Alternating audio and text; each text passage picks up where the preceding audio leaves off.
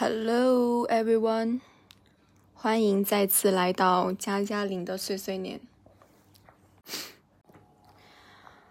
我今天依旧是早上录音。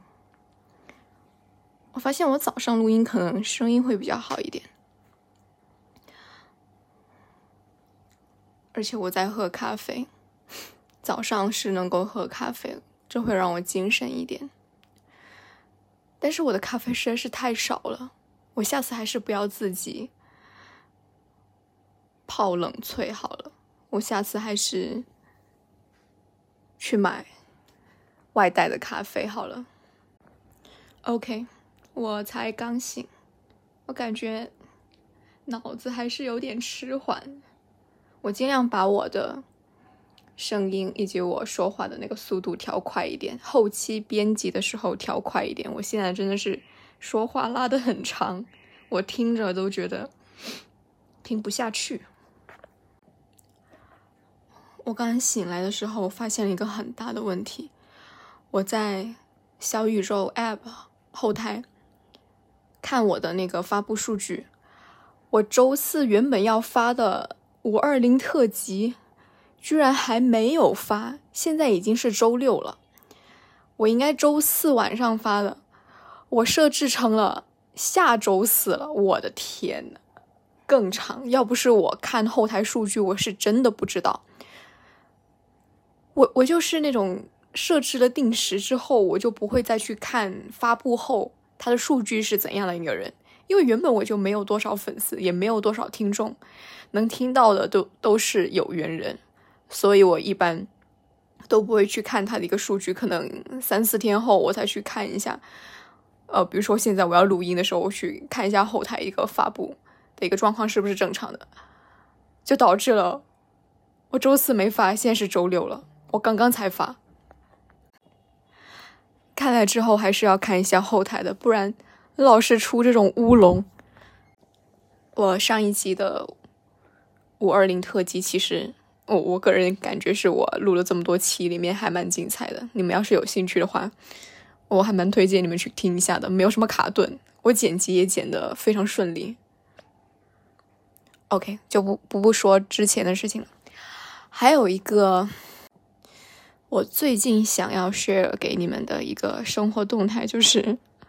我最近另一个乌龙啊，对，也是一个乌龙。我上周末之后。应该说是这周的周一上班的时候，我就发现我的小脑有点疼。不要觉得我好像很懂，是我去搜了一下脑部结构，我才知道我痛的地方大概是小脑的地方。然后痛了大概两天，就是那种阵痛，大概过一两分钟，感觉有人抽我小脑那那那块地方的一个筋一样痛。然后就这样痛了两天之后，发现没有任何消弭的情况，我就想要在网上求医，就是一种那种正规的平台，不是说去去找那些没有任何权威机构背书的平台，就是那些正规的网上求医的那些小程序，然后我就去找了。还花了我五十多块钱呢，加上各种手续费、各种各种费用，就挂个号问诊，要了五十多块钱。我不是说这个贵啊，我是说相比起我实际请假去看一个医生用的钱来说，单单在网上就花了五十三块钱，确实看起来有点贵，因为网上又不能刷医保。我一直以为，我一直 默认医保的钱不能算是我自己的钱的，因为我不能够花它。所以，如果我在医院上，哦，如果我在医院看病，然后刷医保卡的话，我是觉得，嗯，全部扣完了，那就不算我钱，我一分钱都没花。我是这种心态的人，我知道很蠢，医保的钱也是我的钱，但是我就是有这种，我的思维就是觉得，他不能让我自己自由的花，我就觉得不是我的钱。OK。Nobody cares。回归正题，就是我头痛，然后我求医，在网上去问诊，我已经跟那个什么实习医生、实习医生，就是说了一通我的症状之后，因为他先有个实习医生帮我写我的病历，才到那个主治医生来看我嘛。他写完之后，他说让我等一下，那个主治医生接诊了，然后会跟继续跟我说。我说好，然后我就闲闲来无事，我就在我朋友，就是我有一个群，就是我们一帮好朋友天天在里面聊闲话的那个群，我就说我最近头痛的问题。然后他们就让我说一下我的症状。我说完之后，他们就说你小脑痛、阵痛这个症状很像是睡不好啊，很像是你最近是不是有葛优躺太久啊？然后这一下就正中了我，正中，然后这一下就正中红心。我就回想起来了，我周末的时候，我整个周末没出去。就是除了吃喝拉撒之外，我都没有离开我的床。我一直在看刘琴老师的那个《西方现代思想讲义》那本书，其实挺重的，还是硬皮的，硬皮的外壳。我一直垫着非常高的那个枕头，两个枕头，还加上一个那种叠起来的毯子的高度，就这么躺在床上，葛优躺了。两天一直捧着那本书，又重的那本书，这样看了两天，我怎么可能？我的脖子这里不痛，脖子连着小脑的那个部分一直在抽痛。然后我就想说，我赶快把我的钱给拿回来。现在我一看那个那个小程序，那个主治医生还没有接诊，然后我马上把那个钱给取回来，要笑死我了。我朋友说。下次不要去看什么诊了，你这些小问题直接在群里面问我们这些群友，我们还可能会给到你办法。我想说，好像是，真真是一个大乌龙，真的是一个非常有趣的故事。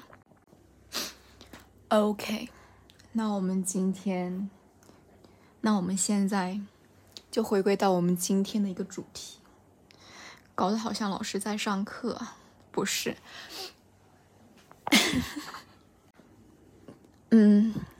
今天的主题，我为什么会想要聊在工作上的人际关系？是因为我最近对工作上的人际关系有了一个更新或是更全面一点的认知，或是我已经从一个比较初级的一个。阶层上升到了一个比较终极的一个认知的阶层吧，大概是这样说的好玄乎，意思就是我升级打怪了，我更上一层楼了，大概是这个意思。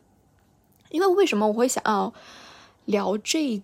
个主题呢？是因为我觉得对大部分社畜来说，因为我自己也是一个社畜，我们每天。和同事在一起的时间，是相比我们的亲朋好友来说，久太多了。就是我们时间全部都是挤在一起的，我们大部分时间都是跟这些同事在一起。所以，但是重点是我们还利益相关。就你跟你父母肯定不是因为利益而绑在一起的，你跟你的朋友也肯定更加不是。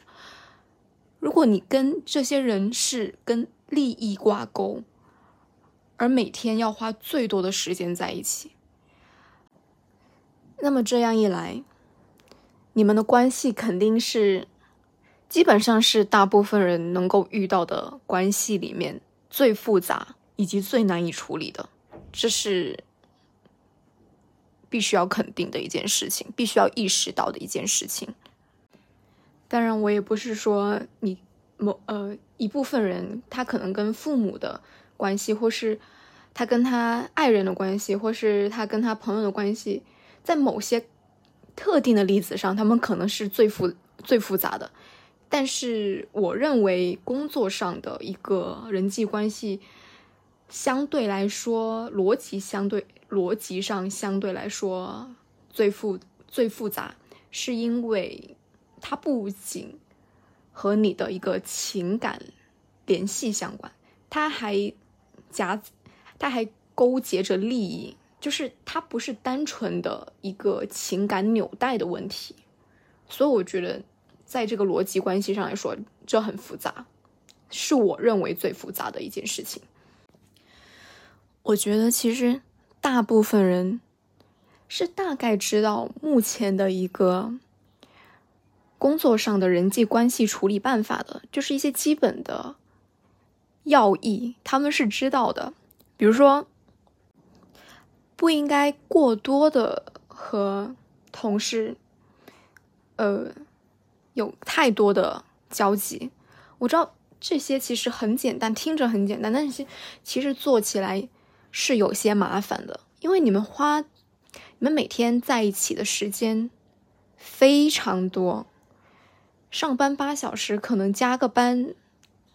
九个小时、十个小时很正常。每天花这么多时间在一起。要实要实践这种所谓的工作上的人人际交往的准则，是不大不大容易的。但是我我还是觉得是，嗯，大部分人来说，在一些大公司，就几千号人的那种那种大公司里面，呃，是更容易践行这种交往法则的。因为大家都是按部就班，每个人都是一个螺丝钉。你可能每天见到这个人，他跟你不是同一个部门，你跟他根本不会有任何的一个交集关系，所以就无所谓什么人际交往关系这些事情。因为大家都是一个在走廊上看到了，或是在厕所里面遇到了，也是你不认识我，我不认识你，就无所谓的一个状态。其实大家很容易践行这个准则，就是。我不过多的跟你有任何的干涉，即使我每天看到你，我也不会想着说我要跟你打个招呼什么的，为了表示我很 nice，没有人会这么做。所以我觉得大公司里面有个好处就是，这个很偏颇啊。这个好处就是你不会有太多这种很复杂的人际关系，不不认识就是不认识，不认识就其实你跟他同一个公司，你们。就类似在 路上遇到两个陌生人一样，其实这个我觉得蛮简单，因为我之前在大公司待过，我就是这样子。我除了我们组，我甚至不是我们部门，我是我只除了我们组的人我会过多的沟通之外，跟我同部门的人，我们也只可能会在周会上会谈两句，但是其实平常的一些其他时间的工作时间。完全不会有什么太多的交集，你只要跟你同部门人打好关系就可以了。所以这是大公司我认为的一个比较好的一个地方。但是很多人其实也会，但是其实很多人，他如果在小公司的话，就不是这样了。你可能你跟老板都有交集，即使你是一个基层的员工，因为小公司就是抬头不见低头见。然后他们就会有一种，不是小团体心理吧，就是因为实在是，因为实在是太小了这个公司，然后一些公司的文化或是什么跨部门团建就非常多，就会怂恿不是，鼓励大家要互相沟通多交流，那些人就你会发现在小公司其实。他们很鼓励，就是说，你即使跟他们没有任何工作交集，氛围就是你们会互相打招呼，你会情不自禁的去跟一个你根本没有交集过的人，莫名其妙的就在走廊上见到了，就打了一个招呼，或是聊一下那种无关痛痒的天。在这种公司文化下，当然大公司也有这种公司文化，只是我。个人遇到的不是这样，不代表一些大的公司没有。就是在这种鼓励公司氛围融洽、融合、团结、友爱的这种氛围下，你就会不自觉的更容易的和你的同事需要打成一片。不论是你内心想要或是怎样，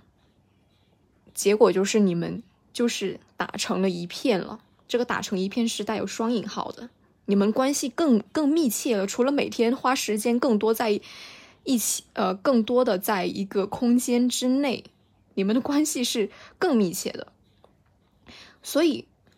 我非常欣赏那个法国一个哲学家，我现在要引用 引用引经据典了吗？不是，因为最近看了一点书嘛，然后就会有一些那种 那种文人迂腐的行为。Anyway，就是这个法国的一个哲学家叫萨特，他说的一句很经典的名言，就“他人即地狱”。我我相信大部分人其实都有听过这句话，它的意思也非常的明显明确，你就直接看着这句话，你就知道它的意思是什么了。我个人是觉得这句话是非常符合我个人的一个处事观的，特别是与他人相处的一个呃观点的。可能我之前知道，但是我是最近遇到了一些事情之后，我更加的加深了我这一个观念，我这个思想吧。我一直都是一个算是比较看起来冷漠，内心也比较冷漠的人，就是我可能会表现出的。有时候表现出比较 nice，但是其实我内心没有很大的波澜。陶白白说这就是天秤座的一个通病，我不知道啊，但是我觉得挺符合我的。我就是，如果我看起来冷漠的情况下，其实我内心并没有火热，我就是真的是在冷漠。但是我表现的出来的可能一些行为啊、一些动作、举止之类的，就看起来很暖别人心、很有礼貌之类的，但不不是。天呐，我我看起来好邪恶啊！但是没有办法，我我是这样的人，我无法改变，我内心就是这个样子的人。但是我有个很很大的一个致命的缺点，是在人际交往上，我即使不那么想要亲近别人，但是我想要融入集体，你知道吗？我想要模拟正常人的。说的我好像不正常，就是我想要模拟，就是大部分人的一个为人处事或是人际关系的一个一个标准，就是如果大家是需要合群的状态，我会尽我所能的去合群，我不会说我要标新立异，我不是这样子的人，我我是特别害怕被别人说我不合群，或是。我太标新立异了之类的这种词，我是不希望出现在我身上的。所以，当如果我在一个需要我融入集体的一个氛围里，不论是一个公司或是一个社交环境里，我都会尽我所能去融入那个集体。我觉得其实大家都这样吧，不只是因我个人是这样子。大家其实都有这种压力去融入现有的一个集体，但是如果你不是真心的一个情况下的话，很有可能就会产生我遇到过的那种问题，就是我我之前在的一家公司，其实它是比较鼓励这种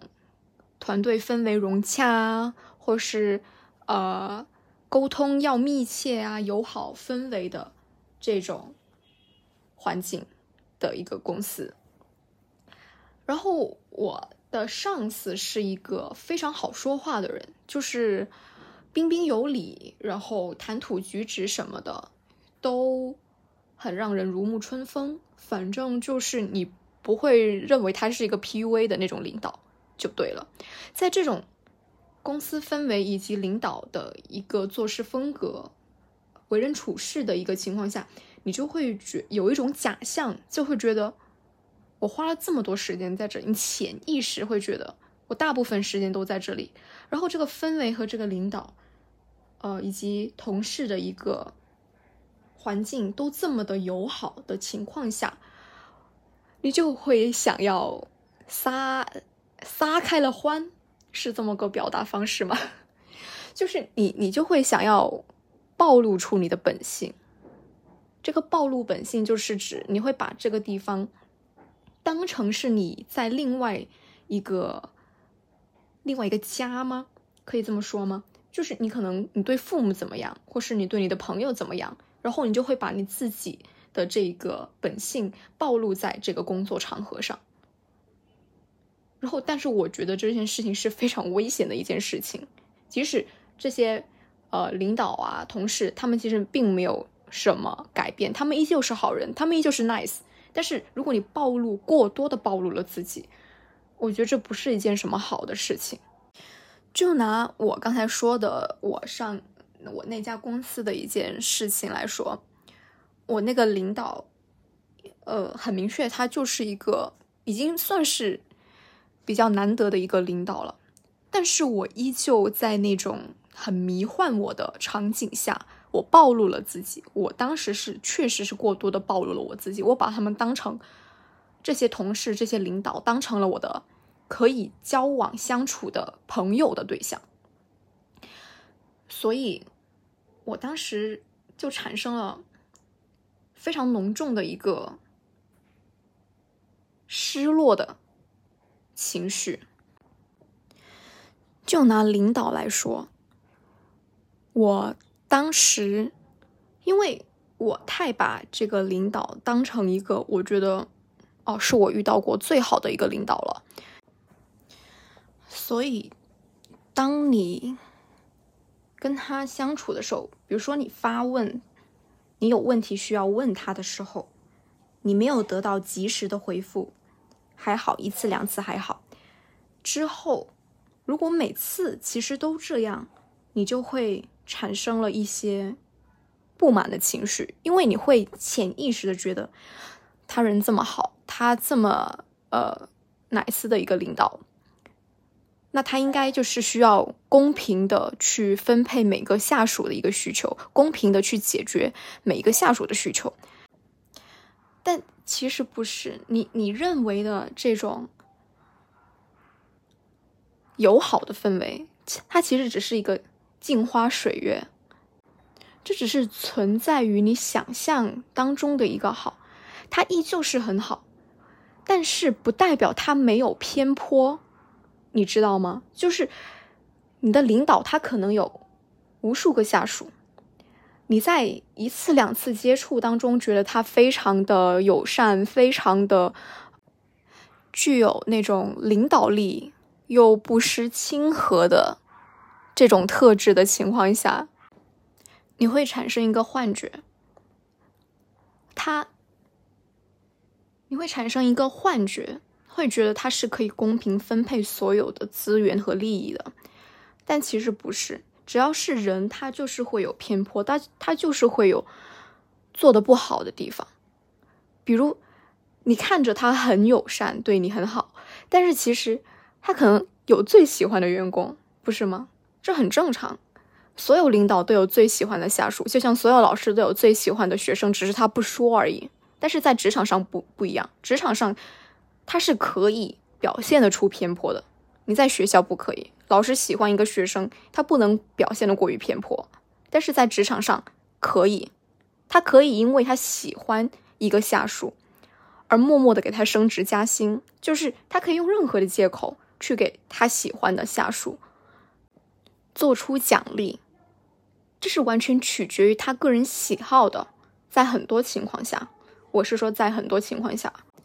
所以这个时候，如果我们我们把他们当成可以敬重的前辈，啊，说心里话的一个前辈，其实是有点可笑的，因为 你根本不知道，可能你知道，你渐渐会知道，他其实并没有那么看重你。这就是我觉得在职场上非常像地狱的一个地方。很多职场小白刚。刚入职的那种应届毕业生，就会这样子把自己全心全全意的奉献，就这种情感上的奉献，其实真的是很容易让自己陷入一个困境。你会发现，其实同样是需求，你的你提的需求可能是会被否决的，你提的问题可能是最后一个被处理的。做同样的一件事情，甚至你做的更好，但其实你是得不到应有的表扬的，然后，或是说你是得不到同等程度的一个关注或是喜爱的，这些都非常有可能，而且这就是我遇到过的事情。我现在回想起来，其实我并没有对这个领导，呃，产生多么大的一个不满或是不喜，因为我渐渐就就觉得这可能就是一个职场的常态，就他可能他的一个文质彬彬，或是谈吐斯文，或是对你呃时不时的一个对于晚辈的一个一个体。一一句话，一句友善的话，就会让你觉得哇哦，他感觉好像是我在学校时候遇到的那些很看重我的老师一样。但是他是一个，他同时也是一个可以在这个公司拿捏住你命门的一个上位者，这是一个利益牵扯的关系，所以他绝对会有他的思量。他可能是一个很好的人，但是如果说。上面的人要求他要炒掉一个末位淘汰掉一个呃人效不好的一个员工，他可能就不会考虑这么多有的没的，你认为的一些什么同事情。所以，当我遇到太多这种。嗯，该友善时友善，然后该利该考虑利益时考虑利益的时候，我就已经渐渐的有点麻木了。对于这种上下级之间的一种关系，考虑过多的一些个人人，考虑过多的一些个人因素、个人情感因素，我现在对于领导的一个更新一层的。认知或是要求，就是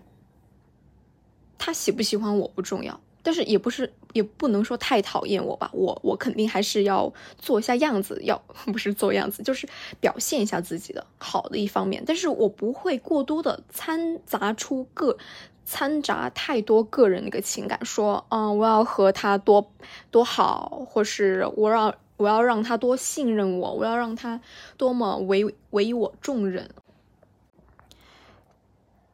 这个领导他只需要不做的过于偏颇，我现在就已经非常满足了。就是你可以更喜欢别的下属，但是比如说到一些利益相关的时候，我就要考虑一下你是否有做的不妥的地方。就是我就是升职加薪的时候，我是否是有资格参与的？但是你却没有把我考虑在内的，这是我现在会最注重的一个地方。当然，我之前也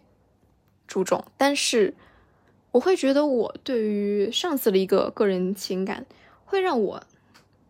相抵消了一部分这一部分的重视。一个是否靠谱，或是是否负责任的。上司会比一个看起来和你相处友好、无所不谈的上司意义要重大的多。对于你一个社畜的身份、一个打工人的身份来说，因为我有朋友就是遇到比我更加难以对付的上司，他们甚至不是纠缠，他们甚至不是纠结于个人的相处问题，而是。他上司对他提出的问题是不做任何解决方案的，就是他上司是一个已经很佛系的上司。我不认识他上司，我不知道他上司是否是有自己的苦衷或是性格如何。但是，呃，事实就是他对我朋友的一个呃工作是不予置评的。但是这是对于一个上司来说，这不论你性格或是你行事处事原则是如此如何的，这是你的工作，但他没有做到他的工作，这就是完全不靠谱也不负责任的公司。如果这件项目出错了，那要背锅的到底是这个上司还是我朋友？这就很难界定，因为事情都是我朋友在做。然后我朋友在跟我说这件事情的时候，我就觉得这是一件 也更加难搞的事情。我会建议他，如果你们公司是呃比较是可以接受越级沟通的话，我建议你去越级打报告，就是跟他的上一级或是上一级，只要是你能接触到的领导，呃，汇报这项工作以及。事实不需要添油加醋，因为像我朋友这种职级，他是没有办法在这个项目如果但凡出了任何差错的情况下，可以背得了责任的。但这种情况也会出现在你打了报告，但是他们官官相护。我觉得如果是这样一个情况下，这个公司也没有。必要待下去了，它是没有任何的发展的。即使你没有想要找工作或是改行的一个欲望，如果你处在这种公司下面，你久而久之也会变成这样子的人。我觉得是需这种情况是需要做一个计划逃离这种公司了。完完全因为这完全没有人在解决任何实际上的问题的公司。我觉得是没有没有办法，也没有必要待下去 OK，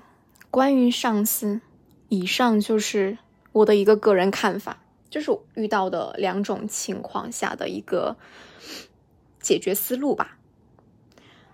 或是一些个人想法，也不一定是解决，因为对于很多人来说，可能他的情况更复杂，而且是我没有想到的，就只当一个参考好了。还有第二种。职场上的人际关系，就是和同级的、和平级的同事做交心的朋友。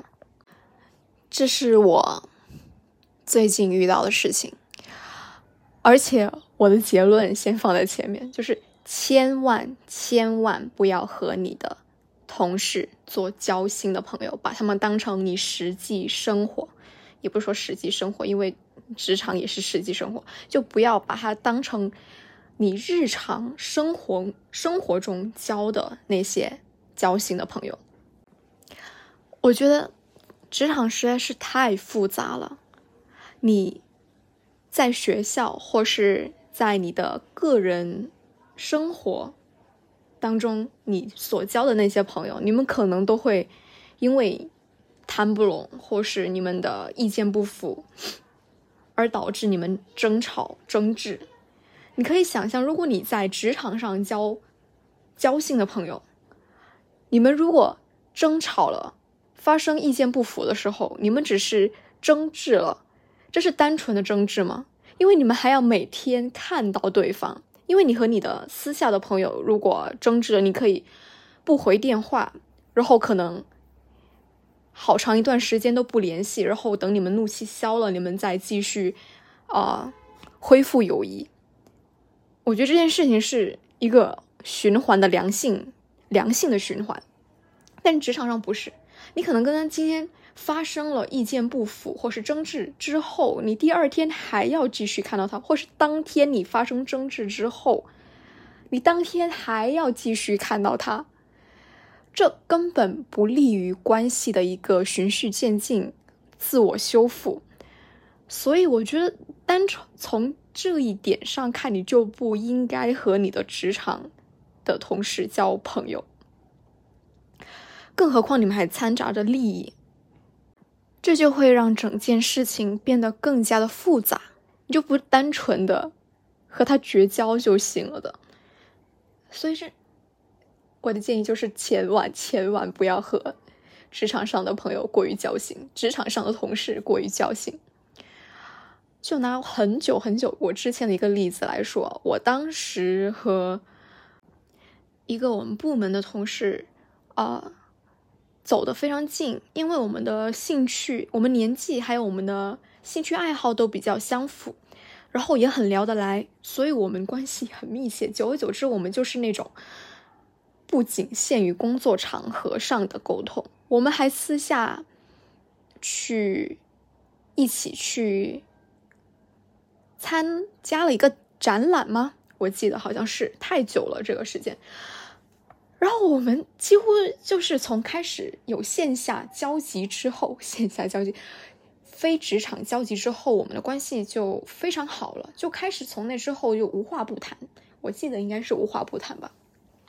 我们的关系一直都非常好，直到来了一个新同事，那个新同事和我 感觉我好像一个渣女。那个新来的同事也是来我们组的，然后他和我聊得更好。你知道，人和人之间的磁场真的是非常的神奇。你永远不会说这个朋友，你永远不能，你永远不能保证你这一个朋友。是你最好的朋友，因为你永远有可能遇到下一个更好的朋友。这同样也是可以，呃，应用于两性关系之间啊。算了，回回归正题。总而言之，我就是和新来的这个同事关系更好，而且发展更迅猛。我们很快就 私下去约了一些一些活动。天，我刚刚毕业的时候，真的是每走一步，职场上每走一步，都是有一种踩到地雷的感觉。然后，当然了，三人行必有一人落榜。然后，这个原本和我比较好的这个同事，就开始对我态度有一些比较恶劣了。但其实我是可以理解的，我现在想起来是完全可以理解。他的行为的，因为我曾经也是他。人际关系就是这种地狱式关系，我觉得，就你真的很容易陷入一个地狱般的难熬的一个状态，然后我们就不欢而散了，这就是 最后的结局。我我其实仍旧感觉到非常遗憾，但是我。并没有从我当时并没有从那件事情当中学到任何有益的呃一个地方，因为我和后来的那个朋友实在是太要好了，我们现在依旧保持着比较友好的一个关系，即使不在那个公司了，所以我完全没有从那件事情那个冲突矛盾中学习到任何可以借鉴的教训，这点我要反思一下。然后，时间拉到现在，最近，我的地狱就来了。我没有从之前的那件事情中学习到任何教训，现在教训就来找我了。我最近这件事情的一个，算是一个导火索，让我。非常要想要就是聊今天的这主题，就是因为这件事情，它是一个导火索。事情就是我又和我职场上的同事交朋友了，就是交心的那种朋友。我不是最近才和他交朋友，这个朋友他可以说他是那种践行职场上。践行正确的交友原则的那种同事，我觉得他没有问题。我觉得我现在都觉得他没有任何问题，因为有问题的依旧是我。我太把自己当一回事儿了。我现在想起来，就我非常喜欢这个同事。我的喜欢不是那种哦，我们聊得非常来的那种喜欢，跟我之前说的那个。后来的那个上一家公司后来的那个同事的那种喜欢不一样，那种是志趣相投的那种，就是非常契合的那种朋友。现在这个不是，这个是他身上所拥有的一些特质，让我觉得我在我现实生活中，就是我非工作场合中交到的朋友里面是比较稀缺的。就是他，他情绪是比较稳定的一个人，就是他身上所拥有的一些。一些一些性格特点，让我觉得是我想要去获取的，就是我想要去学习的。我我觉得这是让我刚开始非常想要跟他靠近以及交朋友的一个呃开端吧。我我这个人就是有点白目，在这一点上是有点白目，在交朋友上，我只要认定了一个人想要跟他交朋友，我就不大会去考虑对方的一个感受，我就会倾尽所有的，呃，展示出我作为一个朋友，呃，该做的一些事情，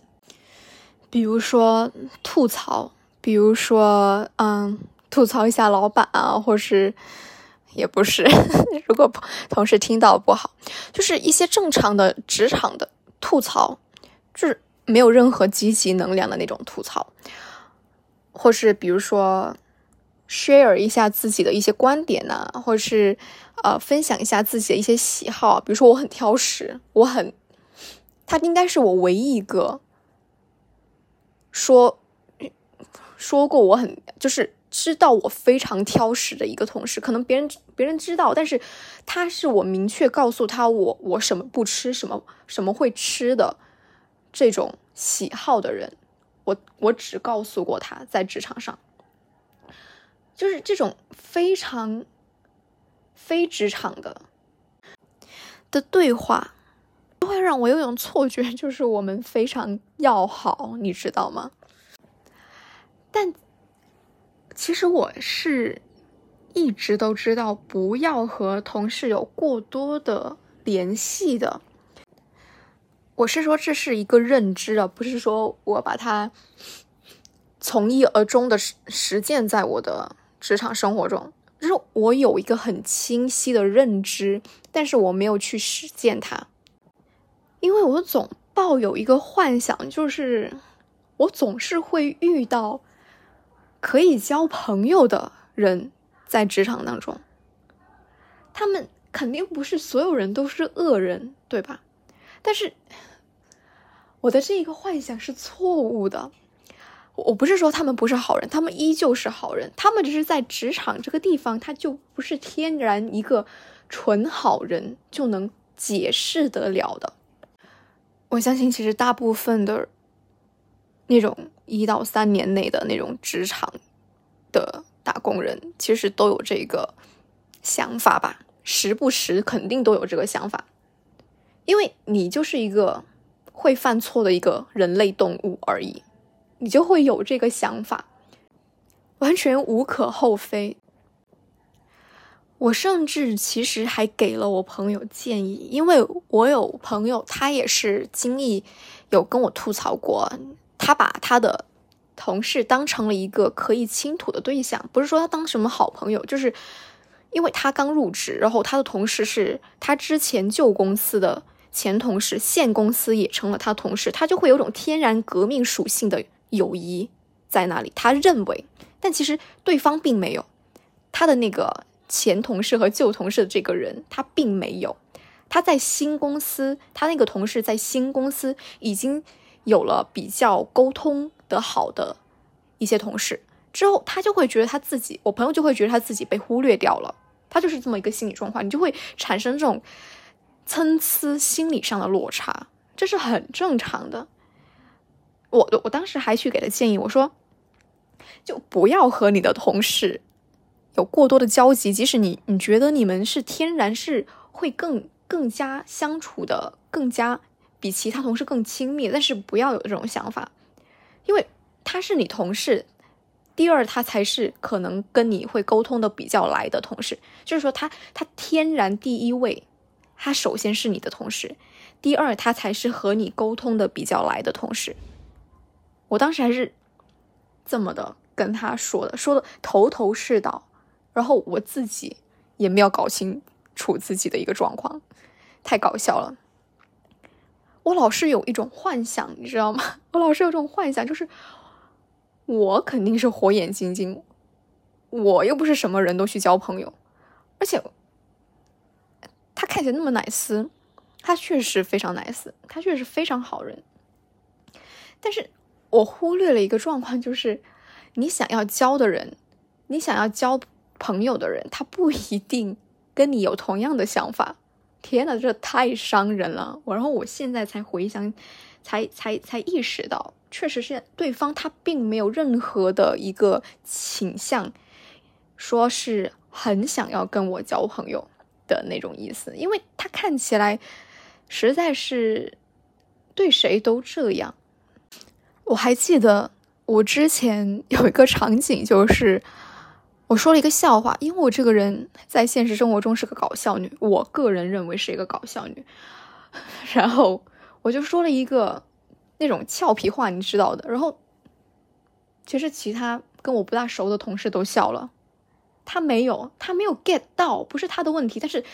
他就是屏蔽了我这一个搞笑的磁场。当时当下我又是很敏感的，因为我在关注他。我个人认为，在所有的一个同事关系中，我说的这种话，我希望第一个笑的人是我认为交往的比较好的这个同事，但是他并没有。我当下其实已经有一个那种 red flag，就就是那种啊，what the fuck，这是什么？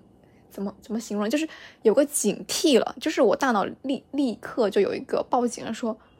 我的朋友一般都会哄堂大笑，对于我的一些幽默感，就是他没有这个信号非常不好哦，对，信号靠，这个信号非常不好，因为我给自己立了一个标准，就是和我非常要好的朋友，他必须要 get 到我的幽默感。但是自从那次之后，我就发现他好像基本没有 get 到我的幽默感，这是一个非常大的信号。对于交朋友来说，对于我个人交朋友交朋友来说，但是我忽略掉了。我总是有一个幻想，我觉得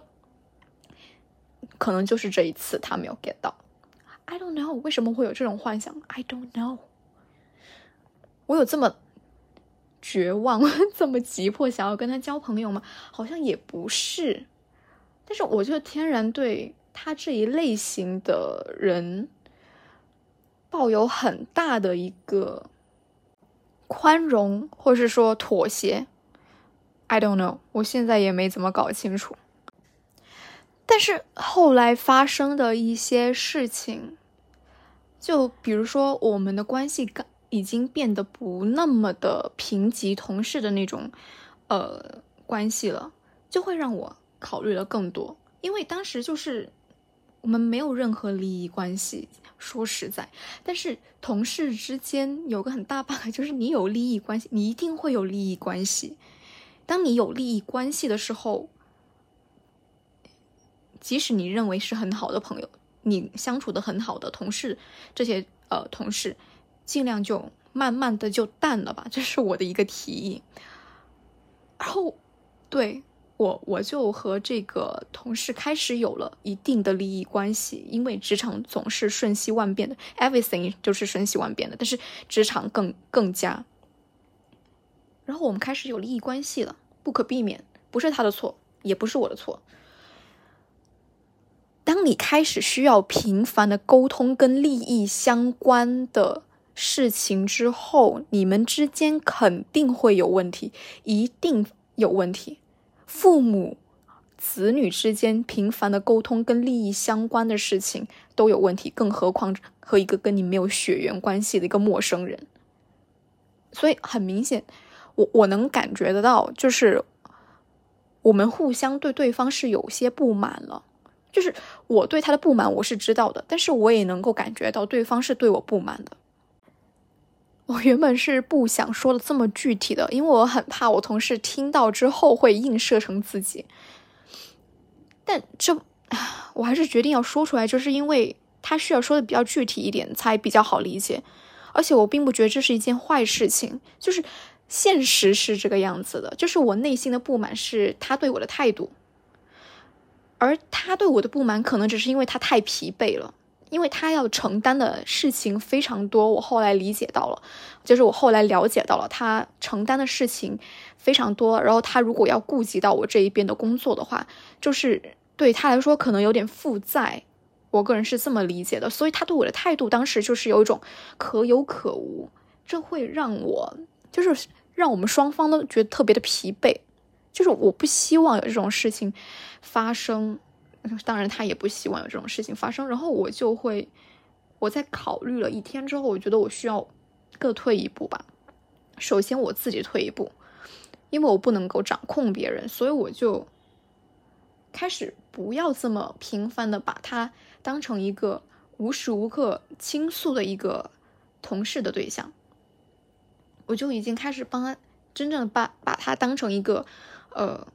关系比较正常平淡的一个同事了，这样就能减少很多很多的一些矛盾。可能这种情况下，我就不会开一些无伤大雅的玩笑，我可能就是非常正经的在说，很礼貌、很正经的在说一些工作上的事情，因为这不会触及到任何人的一个雷区。然后我们就非常，应该算是比较平和的状态，因为他内心是个，我觉得是很强大的一个一个人，他是可以接受到这种改变的。我觉得弱小的是我这一边，所以他如果接收到我的讯号，他不会像那种非常小气的人会觉得啊，怎么会是这个样子？怎么会对我态度这个样子？他完全不是这种人。我觉得他应该是很愉快的接受了这种改变，呃，我也非常高兴，我做出了这种改变。我当下就是觉得度过了非常愉快的 几天，就是改变状态之后，就是大家都非常的适应这种状态吧。我觉得这真的 得益于我的退后以及他内心的一个强大。这种不需要太多情感连接的关系实在是太美好了，我觉得。就是你体会过后，你就会觉得没有必要哈，没有必要把自己陷入那种地狱的模式，好吧？Hell，OK。当然会有一些闲不住的人，比如我，我真的是闲不住的人。我是一个话唠，听我的播客你就知道我是一个话唠大话唠。我没有办法，就是八九个小时在一个空间里，但是不跟任何人说话。如果你真的像我这种是我这种人的话，我建议你去找，你一定要交朋友。我建议你去找别的部门的人沟通，找一个可以沟通的对象，就是你们之间你确认你们两个不会有任何的利益交集的对象，跟他聊天。对我就是这么做的，就是你想要发泄，找其他部门的人，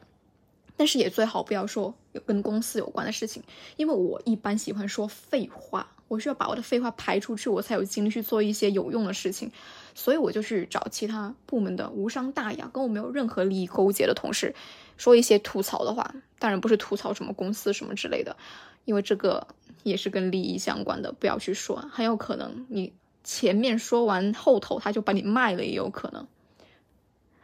幸好，幸好，要竖起来。所以就是，这就是我最近。遇到的一些非常想要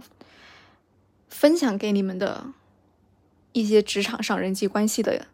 一些经历，和我学习到的一些教训，和我的心态的一些转变，我希望能对你们有所帮助。哦，这不是结局，这这不是结尾，因为我还有另一个，我觉得我没有最近没有遇到，但是我觉得会对大部分人都有一些。呃，都需要警惕的一个是一个职场人际关系的交往的一件事情，就是你要远离那些准备要离职的同事，就是他确定了就是近期需要离职的那些同事，因为这如果你跟他关系非常的好，你跟这些准备要离职的同事关系非常的好，你一定会经历的就是他会拉着你每天跟你。叨叨，他在公司遇到的那些值得吐槽的事情，即使你是个非常好的人，你不会出卖他，但是他会对你造成一个非常负面的影响。他会每天跟你说这个部门怎么怎么样，那个老板怎么怎么样，这个决策者，这个决策人怎么拍着脑袋，呃，怎么拍着呃屁股决定脑袋做出这些决策。然后你就会非常非常想要跟他一起离职，即使可能你刚刚入职，所以这是我非常反对的。呃，这是打工人去跟你准备要离职的同事，呃，过多的接触。当然会存在情况是你刚入职的时候，或是你原本就跟他非常要好的情况下，当你意识到这件事情，他已经给你带来。比较负面影响的，呃，时候，你意识到这一点的时候，你就要渐渐的跟他拉开距离。就比如说，他说：“哦，今天中午吃完饭，我们不休息，我拉你下去走一圈。”你就要竖起你的信号，他要跟你吐槽了。对，这就是信号之一，就是各种信号之中的一种信号。你就要你就要警觉。哟你你你可能就是需要跟他说一下啊，不行，我我今天太困了，就是什么，我下午工作的话，中午不睡可能会怎么怎么样。对。这时候你就要警觉起来，然后渐渐的拒绝他每次的邀约，因为 他不可能在大众场合说这些嘛，他一定会拉你去一些，就是比如说 公司后面的小花园，或是楼下的那些什么便利店之类的这种地方。当你们要单独相处的时候，你就要竖起你的信号，然后渐渐的拒绝他，然后他就会 get 到你的意思。久而久之，他就会 get 到你的意思，就不会再继续拉着你去吐槽吐槽这些事情了。不过你要区分的一点就是，这种即将离职的人，他的一些抱怨，这种对你来说是算有毒的抱怨，我建议你不要去接触，因为你还要在公司继续留下来。你要区别这种有毒的抱怨和那种正常的吐槽，就是那种。每个公司都会有 bug，每个公司都会有缺陷，都会有一些不好的领导。然后你肯定会有跟你一些同事会，呃，你们互相之间吐槽。但是这种良性的吐槽我是不反对的，就是在一个比较安全的环境下，你确认你们互相是不会出卖对方的情况下，这种吐槽我觉得是呃可以认可的，是没有任何问题的。你要区分这两种不同的吐槽。我不是要你去跟后面的这种同事划清界限，这种没有任何问题。就是后面这种同事，就是你你能你能 get 到的，你能 sense 到的，就是你们之间就是一个很良性的一个吐槽循环。OK，这大概就是我今天想要说的关于职场上的人际关系的一些观点和想法。总结来说，就是能够尽量不和你的同事走得太近，就不要走得太近。但是我相信，其实很多宝子内心非常柔软，也是那种虽然社恐，但是内心也想要得到别人的关注，还有和别人相处，这是非常非常正常的。但是你要在工作职场上和别人交友，要把握一个度，就是什么。能说什么不能说，内心一定要给到一个界限，尽量做到嘴甜心硬吧。毕竟这是一个利益场，你说的话、做的事，可能转转头就直接到了你上级，或是能够直接决定你命门的呃领导或是老板那个地方。总而言之，就是。如果有交友需求，尽量尽量和你非职场关系，比如说你的同学、你的日常生活中的好友，保持更密切的联系，跟他们保持一个每日都有一定交流的那种状态，尽量满足你的一个交流的欲望，一个沟通分享的日常的欲望。这样的话，可能就不会在职场上存在。这么多的一个幻想吧，我觉得这是我的一个一个感受哈，不一定适用于所有人，但是我觉得适用于某一特定部分的人，就是他每天都可能有一定的呃需要发泄的东西，需要发泄的出口的这些人，我觉得你可以尽量的扩大你对亲戚、你的呃家里人、你现实生活中的好好朋友。尽量跟他们加深你们每日沟通的一个频率，就是我能想到一个解决办法。如果实在不行，你就写日记吧，我觉得也挺好的。写日记就是你一个线上文档什么的，或是你在家，如果你能够呃是人到回家发泄的话，就写日记也可以。我觉得只要能发泄，渠道是呃多种多样的。就看你怎么选择了。OK，以上真的是完全是我的所有今天要说的话了，没有下一步了，没有下一点了。我现在实在是太饿了，我刚吃了一点早餐，我就开始录了，然后录到现在，录了几个小时，我实在忍受不了了，肚子呱呱叫，我准备录完，录完之后我就要去吃东西了，拜拜，下次见。